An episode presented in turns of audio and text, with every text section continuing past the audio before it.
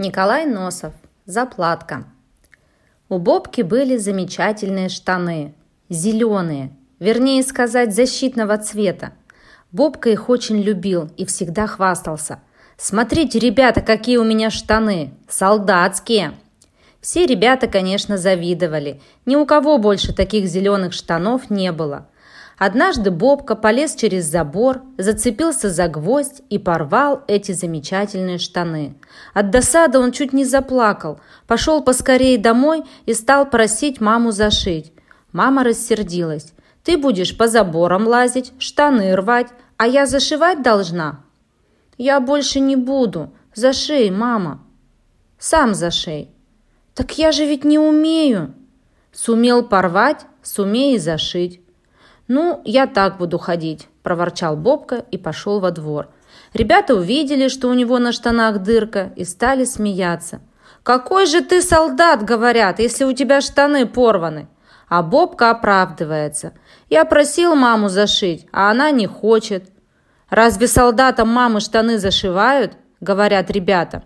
«Солдат сам должен все уметь делать. И заплатку поставить, и пуговицу пришить». Бобке стало стыдно. Пошел он домой, попросил у мамы иголку, нитку и лоскуток зеленой материи. Из материи он вырезал заплатку величиной с огурец и начал пришивать ее к штанам. Дело это было нелегкое. К тому же Бобка очень спешил и колол себе пальцы иголкой. «Чего ты колешься? Ах ты противная!» – говорил Бобка иголке и старался схватить ее за самый кончик, так, чтоб не уколоться. Наконец заплатка была пришита.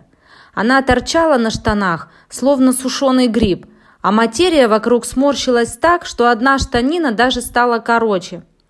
«Ну, куда это годится?» – ворчал Бобка, разглядывая штаны. «Еще хуже, чем было. Придется все наново переделывать». Он взял ножик и отпорол заплатку. Потом расправил ее, приложил снова к штанам, хорошенько обвел вокруг заплатки чернильным карандашом и стал пришивать ее снова. Теперь он шил не спеша, аккуратно и все время следил, чтобы заплатка не вылезала за черту.